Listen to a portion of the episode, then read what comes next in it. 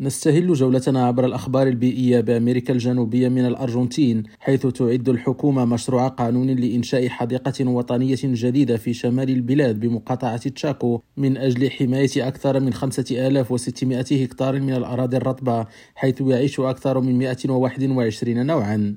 وأعرب وزير البيئة خوان كاباندي عن تفاؤله بإقرار مشروع القانون في الأسابيع المقبلة قبل أن يوافق عليه الكونغرس.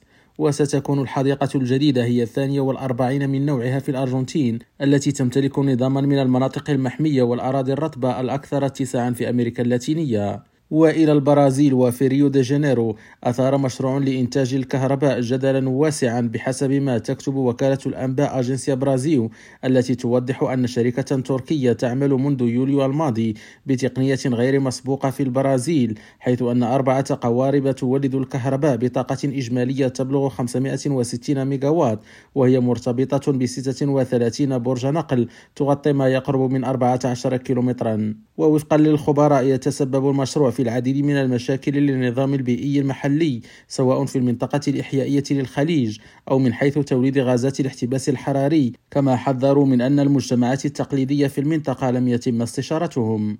خالد التوبة ريم راديو برازيليا.